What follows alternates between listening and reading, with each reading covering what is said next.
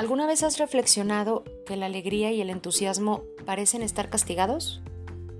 Hola, ¿qué tal? Mi nombre es Vera Rodríguez y estoy reflexionando y quise compartir esto contigo. ¿Cuántas veces has imaginado o puesto sobre la mesa el hecho de que requieres cambiar tu forma de ser o que necesitas portarte de distintas formas o más aún que requieres guardar las apariencias y todo esto para cumplir expectativas, para ser aceptado o aceptada. ¿Cuántas veces has escuchado a otros cercanos o lejanos, gente que ames o que te sea indiferente, decir que necesitan cambiar? Y no me refiero al cambio que per se es innato. Todo el tiempo estamos cambiando, es más, lo único que va de la mano constante de la vida es el cambio. Me refiero a esta decisión de cambio y esconder la alegría y el entusiasmo que son parte de la vida misma. ¿Por qué? Porque están mal vistos. Parece que cuando las personas están llenos de energía, que viven alegres, felices, entusiastas, hay incluso personas que la alegría de los otros les molesta. Y no tiene que ver con que esté mal vivir entusiasmado, alegre, feliz, con energía alta. Lo que es tóxico, lo que es inadecuado es el juicio que se le pone a eso. Es este mal visto, mal aceptado o que no es socialmente responsable o, o socialmente aceptado. Como la alegría muchas veces puede ser amenazante. Y me parece muy importante reflexionar en cuánto hemos, cuánto yo he o cuánto tú has castigado tu alegría y tu entusiasmo, porque bien ya lo dijo Nelson Mandela alguna vez, y no son sus palabras, sin embargo son de él, de quien las recuerdo, que el ser humano no le tiene miedo a su oscuridad, le tiene realmente miedo a su luz. Y realmente esta reflexión me lleva a muchas otras porque es el brillo, es el éxito, es la luz, es la alegría a veces, es el entusiasmo que nos asusta, es tan bonito que parece no ser real.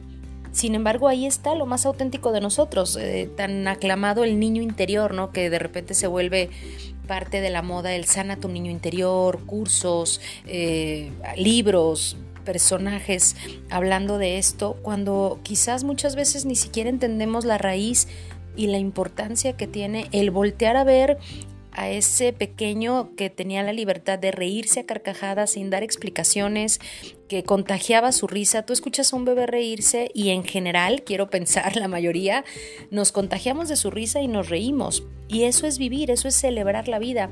Creo que por el solo hecho de estar vivos tendríamos que conectar más con nuestra alegría, más con nuestro entusiasmo, más contra nuestra, con nuestra energía y darle cabida, darle un espacio a que sea eso lo que rija nuestra vida. Si nos quedamos en la parte biológica, eh, definitivamente el sistema límbico, que es la parte emocional, y el hemisferio derecho en la parte creativa, en la parte eh, de colores, en la parte de la integración, de lo que nos permite eh, crear, de lo que nos permite innovar, de lo que nos permite soñar, de lo que nos permite eh, una visión global, de lo que nos permite jugar.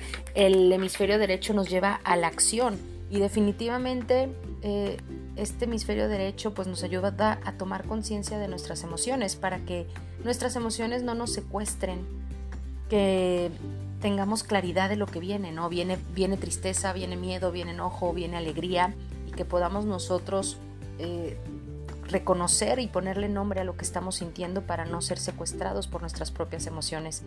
Realmente estos minutos los quise aprovechar para llevarte a esta reflexión de qué importante es que liberes tu alegría, tu entusiasmo, tu energía. No, que, no se trata de vivir eufórico o en chalalandia, ojo, no, no caigamos en conceptos que nos lleve a lo radical. Más bien tomemos una perspectiva genuina y honesta desde tu personalidad, desde tu forma de ser natural. ¿Qué tan alegre, qué tan entusiasmado te permites vivir desde tu esencia, ¿no?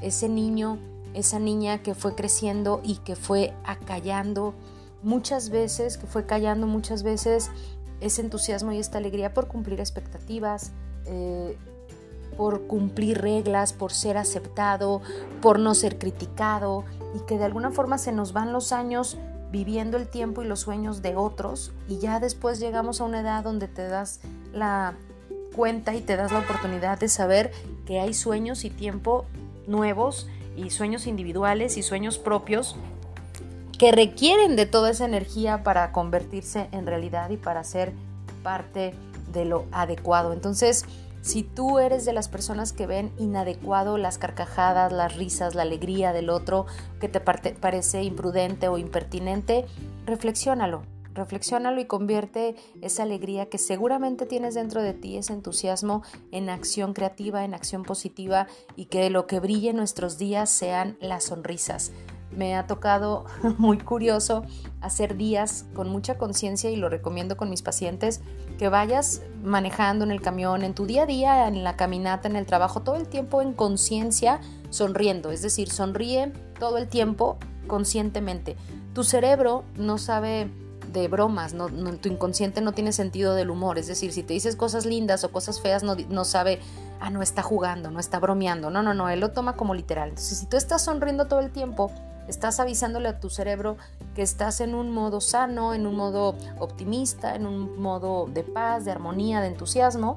Y la gente se te queda viendo raro, es muy chistoso porque me ha, tocado venir sonriendo en, el carro, riéndome incluso, o que recibo algún mensaje, alguna imagen, y me vengo riendo y la gente se te queda viendo, ¿no? Así como no es lo natural. Mucho menos si hay tráfico y para no engancharme eh, de manera personal te comparto para no ponerme mal con el tráfico, no engancharme en el acelere o en el trajín, que no me gusta estar en medio del tráfico o esperar, pongo música y me conecto con la música. Entonces me pongo a cantar, me pongo a bailar y entonces ya estoy en, concentrada en lo que sí me gusta más que en lo que no eh, en lo que no disfruto, que, es el tráfico, y me concentro en lo que sí disfruto, que es la música.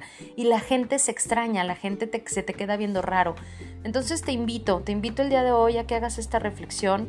Eh, ¿Qué tan castigada tienes tu alegría, tu entusiasmo y que te permitas vivir esa alegría, ese entusiasmo en acción propositiva de manera consciente?